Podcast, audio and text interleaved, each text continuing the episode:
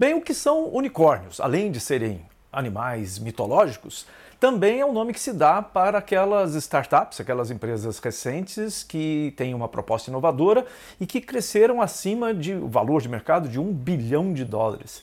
Então, eram chamados no começo, há uns 20 anos atrás, de unicórnios porque eram raríssimos. Quase ninguém conhecia algum unicórnio.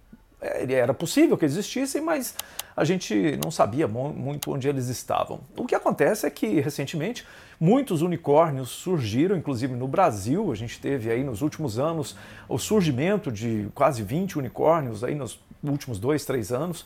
E com empresas muito recentes, empresas que surgiram há menos de 10 anos de, de existência.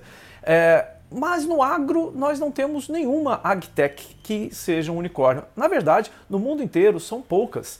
O que a gente tem são empresas tradicionais do agro que são enormes, que trabalham com bioinsumos, que trabalham com estocagem, com área financeira, né, que misturam aí a área de financiamento e para o agro.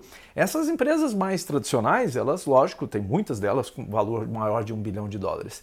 Mas as agtechs e as foodtechs, aquelas é, startups que são direcionadas para soluções do agro e de alimentação, elas é, não são a maioria, muito pelo contrário. É raro encontrar empresas que tenham crescido. Algumas até cresceram em alguns momentos em que houve um, meio que uma loucura de investimentos em startups, e, mas depois elas voltaram para o seu tamanho real. Elas cresceram artificialmente, foram avaliadas em 3, 4, 10 bilhões de dólares, mas depois o mercado olhou para aquelas empresas e falou: não, não, não vale isso tudo, vamos colocar o preço onde ele deveria estar desde o começo.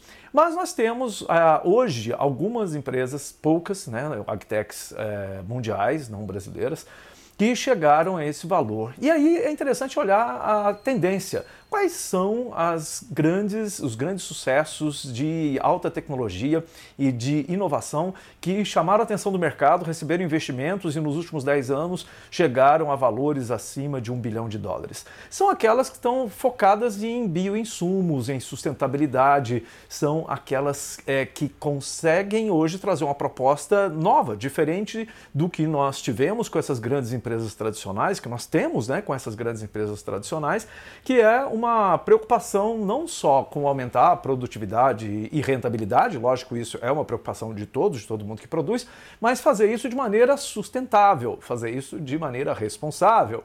E essa é uma tendência. E é bom a gente ficar de olho, porque a próxima startup, a próxima agtech que virá unicórnio, pode ser uma startup brasileira. E aí vamos né, ficar de olho, ver quem é que está crescendo, quem tem essa proposta, quem que está acompanhando essa tendência. E aí, quando eu falo agro, também no ramo de alimentos. As food techs, hoje com muitas super inovações tecnológicas no mercado de alimentação, na transformação né, de produtos, de insumos em é, produto acabado. Então, é, esse é um, um, momento muito interessante, um momento em que o Brasil volta a ter muitos investimentos em startups.